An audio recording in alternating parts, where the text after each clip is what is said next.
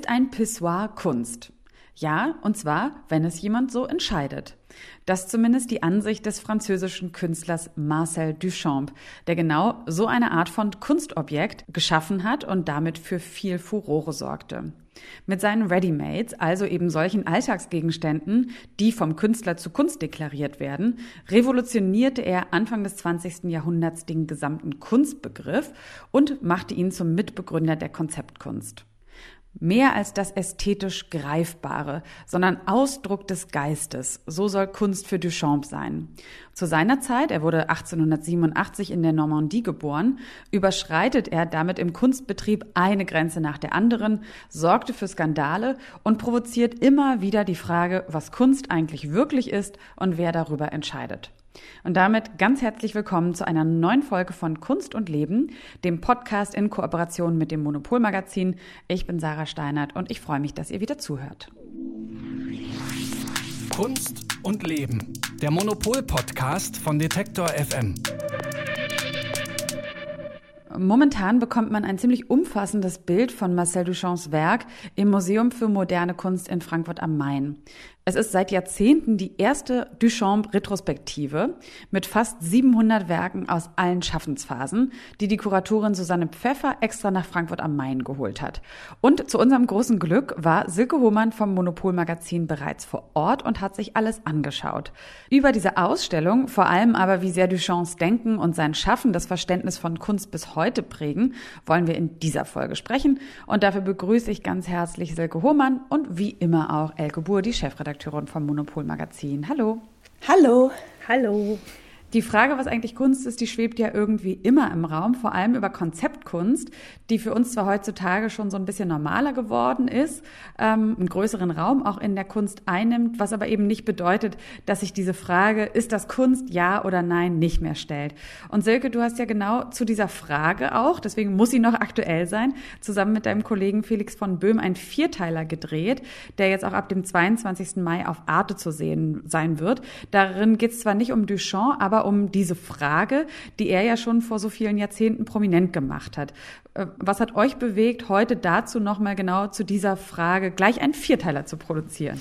Also wir wollten mit unserer TV-Dokumentation Ist das Kunst herausfinden, wie Kunst entsteht, wer ist daran beteiligt, wie wird ein Kunstwerk zu einem Erfolg und wie unterscheidet sich vor allen Dingen Kunst von allen anderen Dingen, die man kaufen kann. Und für ähm, Kunst gibt es ja sozusagen keinen marktwirtschaftlichen Bedarf, wie meinetwegen für Sachen wie Bananen oder, oder Turnschuhe. Und trotzdem ist es ja ähm, eine bestimmte, mm, ja, gibt es eine Notwendigkeit, das zu machen und auch für die Menschheit offenbar eine Notwendigkeit, das anzuschauen und, und sich daran irgendwie zu reiben. Ist ja wie ein roter Faden der Menschheitsgeschichte eigentlich. Kunstwerke gab es schon immer.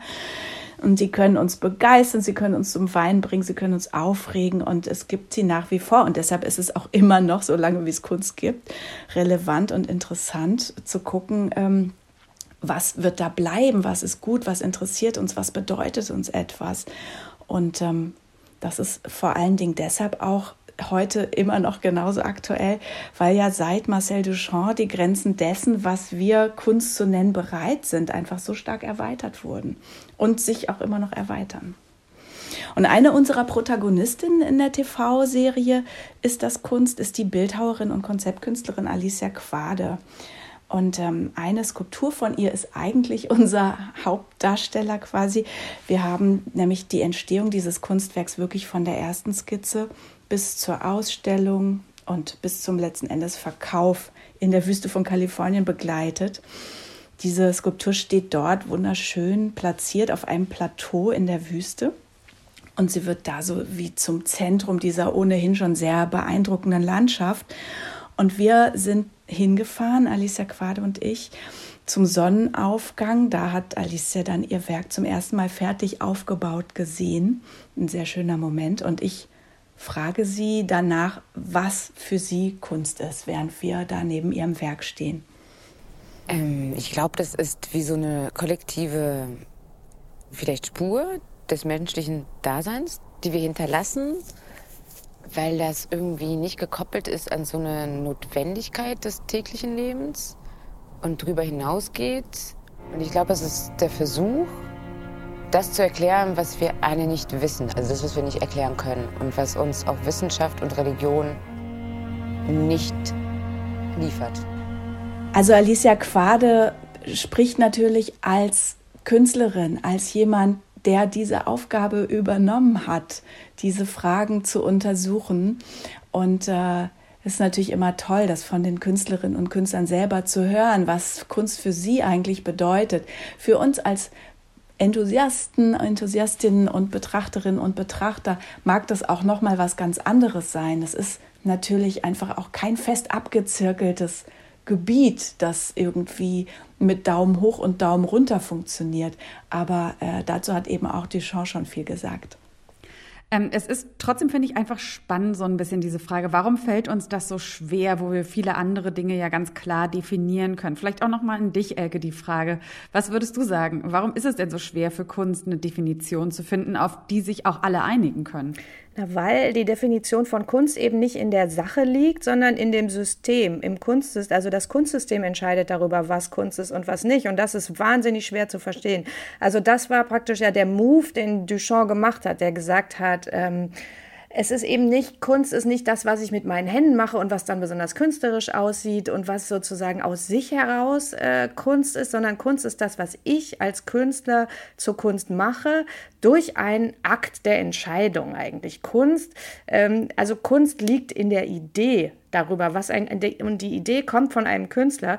Ähm, und das heißt halt eben, dass wir der Sache überhaupt nicht ansehen können, ob sie Kunst ist oder nicht, sondern erst, wenn Künstler sagen, das ist Kunst. Und es reicht auch nicht, wenn ein einzelner Künstler das sagt, wenn alle anderen, zum Beispiel alle Kuratoren und alle, wir alle dann sagen, nee, das ist nur langweiliger Quatsch, dann ist es leider wahrscheinlich auch keine Kunst, sondern man muss so eine Art Einverständnis darüber bekommen. Das System muss sich darüber einig werden, dass etwas Kunst ist und dann erst ist es ist Kunst. Und das ist, glaube ich, wirklich so, dadurch kann ja heute alles Kunst sein. Also alles, was in Museen stattfindet und wo Leute sagen, das ist Kunst, das ist auch Kunst. Und das ist halt so total verwirrend. Es ist für uns natürlich auch super schön, weil es auf keinen Fall langweilig wird für uns jetzt als Kunstkritiker. Also wenn ich jetzt mein Leben lang über abstrakte Malerei irgendwie schreiben müsste, wäre ich schon längst irgendwie äh, mit Spinnweben übersät und eingeschlafen. Aber stattdessen äh, ist ja Kunst heutzutage alles. Es, ist, es, ist, es geht in Wissenschaftsrichtung, es gibt in Sozialarbeit, es gibt äh, diese total verspielten Ready-Made-Sachen, wie Duchamp das gemacht hat. Man kann Sachen aus dem Alltag einfach ins Museum transportieren und solange man damit einen guten Plot hat, also wenn man da einen guten Witz mitmacht oder irgendeinen Punkt hat, funktioniert das halt. Und das ist eben, äh, das ist halt das, äh, das Problem, aber auch das Schöne ähm, an der Definition von Kunst, die uns letztlich Duchamp gegeben hat, weil eigentlich seine Readymates sind so das beste Bild dafür. Und das Lustige dabei ist ja auch, dass es bis heute die Leute ja irgendwie irritiert. Also bis heute gibt es ja diesen, diesen Spruch, das kann mein Kind auch oder warum ist ein Klo Kunst und äh, I don't get it so. Äh, also das, äh, das finde ich so schön, dass man auch in diesem, dass dieses Gespräch, es ist jetzt 105 Jahre her, dass Duchamp äh, eben dieses Pissoir ins, äh, in eine Ausstellung ge gebracht hat, wurde damit abgelehnt, aber egal. Also, dass er versucht hat, das zum Kunstwerk zu machen und trotzdem äh, ist es für die Leute immer noch komisch und das ist, finde ich, auch toll daran. Ich habe es ja in der Anmoderation schon mal behauptet, dass wir jetzt heutzutage vielleicht da ja auch so ein bisschen mehr Offenheit haben, weil wir viel mehr Konzeptkunst sehen. Aber vielleicht können wir da ja auch noch mal so eine kleine Genese versuchen des Kunstbegriffes. Also wie hat der sich verändert von Duchamp hin zu Quade jetzt? Also man kann das, glaube ich, bei Marcel Duchamp wirklich auch anhand von seiner eigenen Vita, seinem eigenen Werdegang ganz gut erklären. Als er anfing mit Kunst, da war er 15 und malte impressionistisch. Das war die Kunst seiner Zeit. Und dann entwickelten Anfang des 20. Jahrhunderts Leute wie Picasso und George Braque zum Beispiel den Kubismus, war etwas total Neues.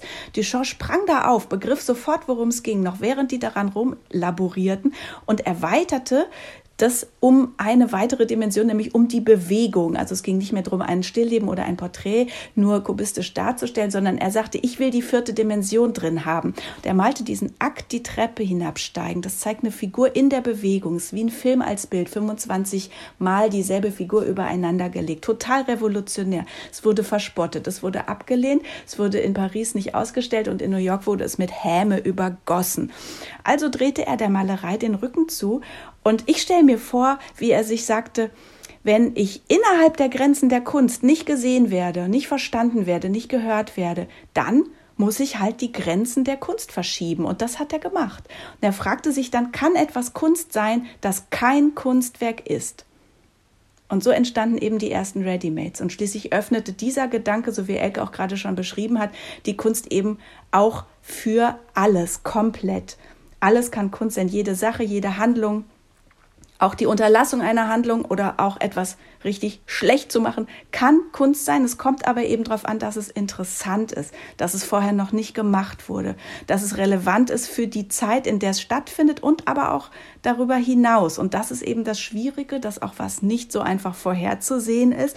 Das ist eben diese große Aufgabe, etwas Neues in die Welt zu bringen und das ist wirklich viel, viel schwieriger, als es sich anhört. Und ähm, Duchamp sagte eben auch, ich glaube nicht an Kunst, ich glaube an Künstler. Und ich glaube, er meinte damit genau diese Befähigung, etwas wahrhaftig Neues in die Welt zu bringen. Und das gilt genauso heute.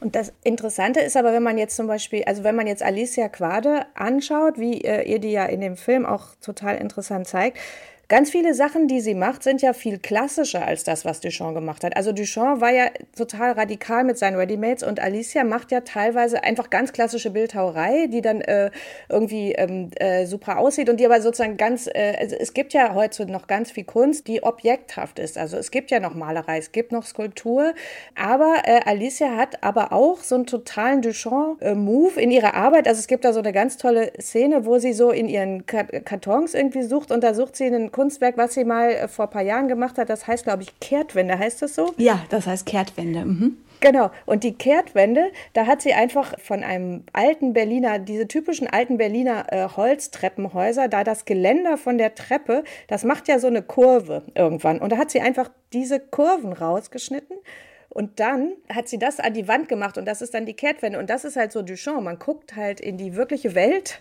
äh, und äh, importiert dann praktisch so Readymates äh, in die Kunst. Und das, was Alicia Quade eben auch mit Duchamp vielleicht verbindet, ist dieses radikale Hinterfragen von allem. Also wirklich, warum ist das so? Wer hat das festgelegt? Warum ist was wertvoll? Woraus besteht der Mensch? Sie hat wirklich die Bestandteile des menschlichen Körpers als chemische Substanzen in kleine Ampullen gefüllt und das dann wieder als Bild oder als Skulptur in einen Ausstellungsraum gehängt. Natürlich ist das ein Bild und natürlich ist das eine Skulptur, aber es ist vor allen Dingen eben ein krasser Gedanke und eine krasse Umsetzung eines Gedanken in eine bestimmte Form.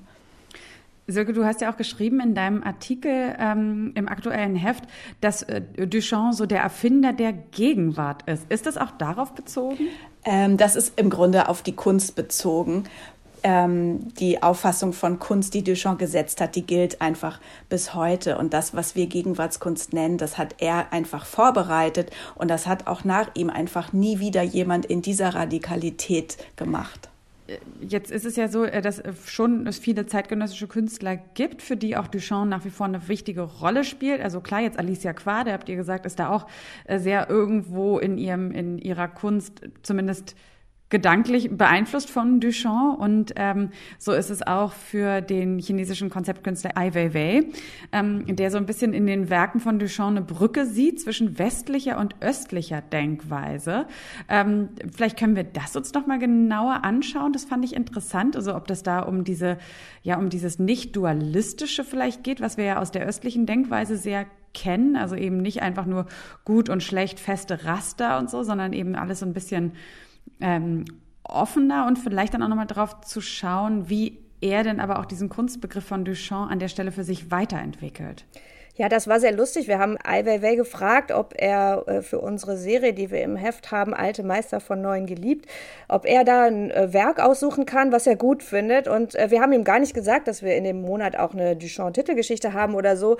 Ähm, und dann kam er halt, also da kam der Text erst an, war chinesisch, wir konnten es nicht verstehen, dann wurde er übersetzt und dann war so, oh, Überraschung, er hat wirklich Duchamps Fountain mhm. genommen. Das fand ich so total super. Und ähm, seine Argumentation ist dann, also er findet Duchamp gut, weil ähm, er meint, das wäre echt so ein Zen-Meister. Was finde ich so passt, weil äh, Duchamp hat ja auch am Ende seines Lebens ganz lange gar keine Kunst mehr gemacht, sondern nur Schach gespielt. Also er hatte auf jeden Fall die mhm. Ruhe weg. Und ähm, aber Ai Weiwei meint damit, also das westliche Prinzip sei nach Erfüllung zu suchen und mhm. das östliche Prinzip sei, nach so einer Art Entleerung eher zu suchen, also den Geist mhm. leer zu machen. Und, und Duchamp mhm. würde beides miteinander vereinen. Also das ist so seine Lesart und deswegen findet er das so interessant. Ähm, aber man findet natürlich auch gerade Ai Weiwei ist ja wirklich so ein, also nennt sich ja auch Konzeptkünstler und der macht halt so eigentlich diesen klassischen Move, also der äh, des Readymates hat er ja ganz oft benutzt. Also der hat irgendwie, äh, wurde ja bekannt mit so einem riesigen Turm von alten Stühlen oder alten Türen, die er aus den Altbauten in Peking genommen hat, die da alle zerstört werden. Er hat ganz viel mit äh, chinesischen Vasen gearbeitet ähm, und ähm, er macht auf der anderen Seite auch so, also ich war jetzt gerade in einer Ausstellung äh, von Ai Weiwei in Berlin zum Gallery Weekend, da hat er in seiner Wohnung, in seiner alten Wohnung in Berlin eine Ausstellung gemacht und da sieht man dann zum Beispiel ein in Glas gegossene ähm, Klopapierrolle. So, also das ist auch so, das ist so ein bisschen Duchamp dann auch für äh, Sammler oder nein? Also ich finde es ein bisschen primitiv, ehrlich gesagt. Also das ist dann halt so, das ist dann wirklich so ein Karlauer, genau. Das wäre dann so, würde ich sagen, Duchamp zum Karlauer äh, geschrumpft, ist halt, wenn man eine Klopapierrolle in, Murano-Glas gießt und das dann total teuer verkauft. Also das ist so typisch Ai Weiwei auch, ehrlich gesagt. Und ist das, ein, würdest du sagen, das ist ein weiter Dreh? Nee, das ist ein Rückschritt. okay. Okay. Oder Silke. Was wäre, was wäre der Weiterdreh? Was wäre der Weiterdreh? Das ist ja das Problem, man kann ja Duchamp nicht weiter. Nur das Klopapier. nee, nur das Klopapier wäre ja auch wieder genau das Gleiche. Das ist ja das Problem. Yeah. Wenn man das mhm. einmal so dieses Ready-Made irgendwie, also das ist ja. natürlich auch nur einmal richtig interessant. Oder was heißt einmal? Es, ist, äh, es erschöpft sich dann auch irgendwann, also irgendwann muss man dann halt auch wieder weiterkommen. Und letztlich ist bei Ai Weiwei ja das Interessante, sind ja die Filme, die er dreht, wo er wieder in die Realität geht und wo man so die Flüchtlingskrise nochmal ähm, erklärt bekommt und äh, nahegebracht bekommt vor allen Dingen und so. Also das ist ja dann ehrlich gesagt das Gute bei ihm. Das andere ist, sind wirklich so, so ein bisschen Gimmicks für Sammler. Die sich halt auch innerhalb dieser Kunstdiskussion nur befinden. Also das sind dann einfach so Insider-Witze, also nicht unbedingt schlecht, aber ähm, geht halt, wie er gesagt, nicht so richtig über den Toilettenrand hinaus. Aber das finde ich eigentlich so ganz spannend. Und dann, da, ich finde, da wird nochmal klar, so wie radikal das dann eigentlich äh, ist und dass man es jetzt fast wirklich gar nicht noch radikaler machen könnte. Also vielleicht wäre es noch radikaler, ähm, jetzt in Bezug auf dieses Pissoir zum Beispiel. Also ich meine, ich, meine Idee war jetzt gerade vielleicht nur ein, ein Blatt vom Toilettenpapier, einfach, dass es noch noch weniger objekthaft auch ist oder es wäre vielleicht dann die komplette Leere, aber dann ist man eben auch wieder bei der Grundsatzdiskussion. Also kann ich einen leeren Raum auch zeigen oder einfach ein gar nichts und sagen, ich habe mir dabei aber gedacht, dass es das und das symbolisiert und deswegen Kunst ist. Also das ist schon ähm, da könnte man so denken, er ist an der letzten Stufe hin vor der Sinnlosigkeit gewesen. Ja, das ist eigentlich Oder? schön gesagt. Und das ist tatsächlich so. Da geht es jetzt nicht mehr so richtig viel weiter in die Richtung. Da muss man dann einfach neue Wege finden. Und das ist ja auch passiert, also als dann Performance-Kunst kam und plötzlich die Handlung zur Kunst wurde und mhm. so weiter und so fort. Also es ist ja nie alles gemacht es ist ja doch immer noch was möglich und ähm, sonst wird es auch keine Kunst nach Duchamp mehr geben. Aber er hatte halt auch großes Vertrauen zu den Betrachterinnen und Betrachtern. Er wusste, dass das Werk eigentlich erst durch die Betrachtenden vollendet wird. Und das ist was, was, ähm, was natürlich auch das Weiterleben so ein bisschen garantiert von seiner Idee, aber auch ganz äh, praktisch von seinen tatsächlichen Kunstwerken, die man da jetzt zum Beispiel in Frankfurt einfach in einer großen Fülle nochmal sehen kann. Und das ist schon ganz toll, weil das sind eben Werke, die wollen nicht bewundert werden, sondern die wollen mit dir was machen, die wollen deinen Verstand kitzeln, die wollen dich lebendig machen und irgendwie mit dir in Verbindung treten, fast so wie flirten oder so. Und das ist total interessant, dass das immer noch funktioniert nach über 100 Jahren diese Irritation und dieser, dieser Witz und dieses äh, Zwinkern oder auch diese Drastik und Radikalität, das lebt ähm, bis heute weiter.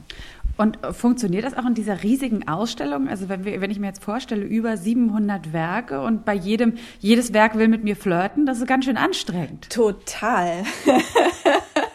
das ist total anstrengend und man muss sich manchmal auch ein bisschen wegdrehen. Na klar, man sucht dann auch aus, was einen selbst interessiert, aber diese Ausstellung funktioniert ganz fantastisch, weil es eben auch nicht nur ein Fountain Urinoir gibt, das dann da irgendwie meinetwegen toll in Szene gesetzt wird als die Inkunabel der Gegenwartskunst, sondern die gibt es mehrmals, weil Duchamp hat das auch mehrmals gemacht und das ist auch irgendwie ein tolles Aha-Erlebnis und ein Staunen, dass man denkt, ach komm, das war doch eben schon und wow, jetzt hängt es hier nochmal von der Decke und das hat die Kuratorin und Direktorin des Museums, Susanne Pfeffer, unheimlich intelligent und schön gemacht, dass man sozusagen auch sieht, dass Duchamp überhaupt nicht darauf aus war, dass seine Werke bewundert und angebetet werden als das einzige Ding, sondern der wollte das einfach radikal öffnen und hat gesagt, ich mache einfach fünf und die sind trotzdem Originale. Ähm, ich habe auch gelesen, dass Duchamp gesagt hat, das ganze Leben soll eigentlich Kunst sein. Und jetzt haben wir ja eben schon gelernt, dass er da wirklich, also auch, finde ich ja auch irgendwie beeindruckend, dass so eine, so, so auf eine gewisse Art und Weise uneitel war, auch dann mit diesem, mit dieser Abkehr von der Kunst hin zum Schachspielen. Und trotzdem, ähm, ja, haben wir eben auch gelernt, dass wirklich so diese Frage, was ist Kunst, über die neu nachzudenken, äh, dass äh, das wirklich maßgeblich von ihm eigentlich beeinflusst wurde. Und wenn wir jetzt also durch diese Ausstellung gehen, als Besucher.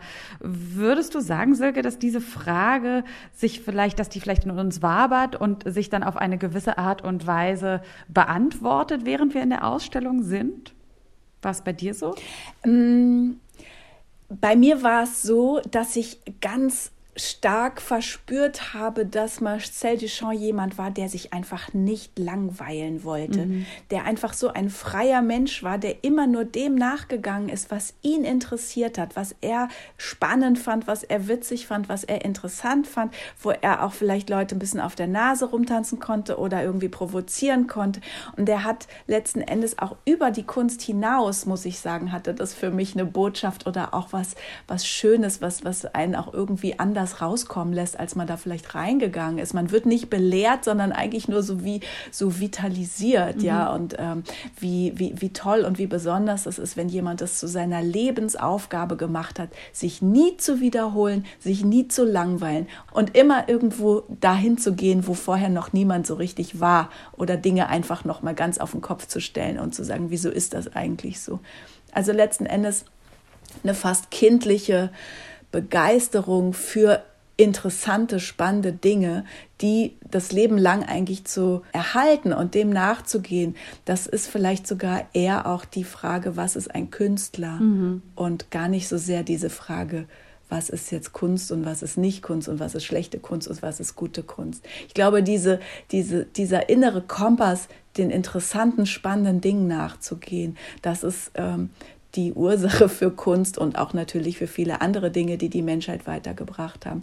Aber ja, mit dieser großen Erkenntnis und irgendwie auch freudigen Nachricht bin ich so aus dem Museum wieder rausspaziert und also was ich, äh, Silke, du hast gerade gesagt, ähm, dass er Leuten auf der Nase rumtanzt. Also ich glaube, was, was, was ich immer aus Duchamp auch mitnehme oder wo ich irgendwie denke, das ist total wichtig, das muss man betonen, ist, dass es klar ist, dass äh, Kunst nur im Kunstkontext irgendwie Sinn macht. Also dass er, konnte natürlich auch nur Leuten auf der Nase rumtanzen, die eigentlich ihre anderen Vorstellungen von Kunst haben. Das heißt, Kunst ist ein, ist ein beständiges Gespräch mit Kunst. Und das möchte ich auch immer so äh, Leuten sagen, die vielleicht denken, ja, nee, das Werk ist ja an sich und wenn mich das anspricht, dann ist das gut und so, sondern äh, Kunst macht viel mehr Spaß, wenn man drumherum die Kunst auch kennt. Also wenn man, also je mehr man weiß äh, und je mehr man das Ganze ein Gespräch ist von so einem ganzen System, desto besser ist das eigentlich. Und dafür ist für mich äh, Duchamp auch immer so ein Beispiel.